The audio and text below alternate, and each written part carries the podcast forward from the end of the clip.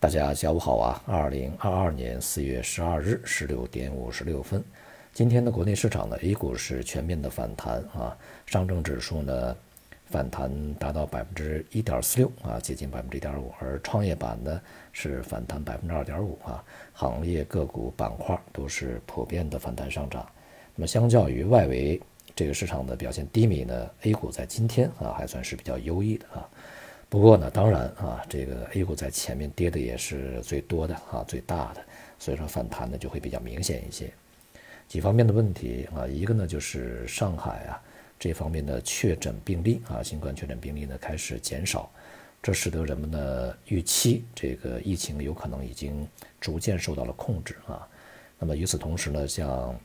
文旅部也发出一些文件啊，采取措施呢，对于相关的行业啊，文化旅游。这些行业呢，去进行一些扶持啊，减免一些这个税费，推迟一些相关费用的征缴啊，等等啊，也是让这些行业呢喘口气啊。确实呢，这些行业在这段时间吧，因为疫情的原因，经营相当困难啊。而在市场层面呢，证监会、国资委、全国工商联也一同发文啊，这个采取一系列的措施吧，那以图去稳定资本市场啊，尤其是针对股市吧。同时呢，也是希望啊能够提振投资者的信心，当然也加上在前面啊这个提到的鼓励长期资金啊去进行这个权益权益类资产的配置啊，可以说呢这些信息对于市场而言当然是一些安抚的作用。那么另外呢，昨天啊公布的社融和信贷数据，三月份的啊也是显示了一个超预期增长，这些呢都被市场理解为。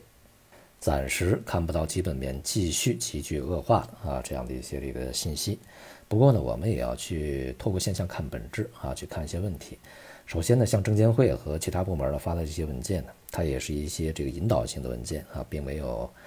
直接对市场进行干预啊，或者说从经济的基本面呢啊资金面上面呢起到一个能够解决问题的这样的一个实质作用。而昨天公布的社融和信贷数据呢，虽然说这个总量增加，但是结构呢还是非常差的啊。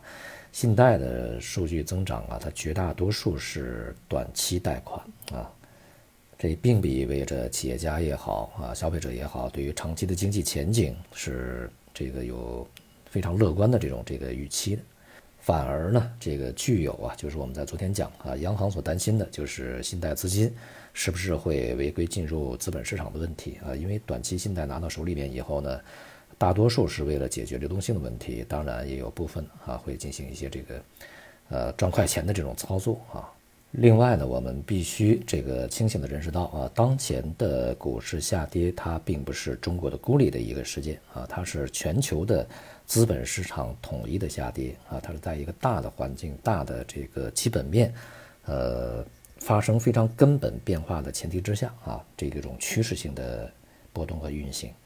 因此，在过程中啊，一些这个阶段性的利好、局部的政策利好等等，它都会使市场的波动啊，这个被熨平，也就是平稳下来啊，不会继续产生一些极端的恐慌的，呃，这个无序的啊这种大幅波动。但是呢，对于整个的长期趋势而言，目前看起来啊，还没有任何一个强有力的因素去扭转它啊，所以呢，我们对于当前的这个市场呢，仍然要把它定义为一个反弹，而不是趋势反转。这一点呢，我想要看清楚一点啊。那么同时呢，也就意味着，对于市场本身而言，我们要有一个大的框架概念啊，比如说以这个市场的指数而言吧。呃，三千三百点的上证指数仍然是一个需要去逾越的关卡啊。对于整个行情改变趋势而言啊，这个地方呢，目前看来还是有阻力的啊。当然，我们扩得更大一些，其实三千三到三千四，呃，或者说再高一些的位置呢，都是一个阻力区域啊。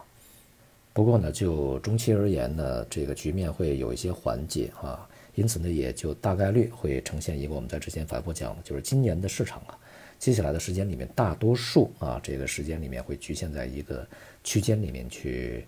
呃，进行相对比较宽幅的一个震荡啊，而这个区间呢，基本上是处于今年的中低档啊，在今年整个的行情呢是难以这个出现趋势性的扭转的，并且呢，当前啊，外围市场像欧美市场以及亚太的主要市场呢，都表现得相当疲软啊，整个大的环境啊，氛围不是特别友好。像今天呢，美国的十年期国债收益率已经升越了二点八啊，在激励美元汇率啊继续上行的同时呢，当然也使得中美的十年期收益率啊这个出现了明显的倒挂，并且明显的超出啊中国的收益率。那么也就对人民币汇率啊，以及人民币计价资产在未来的吸引力呢，会有一些被削弱的作用啊。总之呢，全球金融市场大的逻辑是没有变的啊，在过程中呢，会有一些阶段性的呃这个局部的机会去体现。因此呢，从策略上啊，在这段时间吧，仍然是以灵活性的交易这种策略为主啊，重型的配置呢，现在仍然啊不是一个非常好的时机。好，今天就到这里，谢谢大家。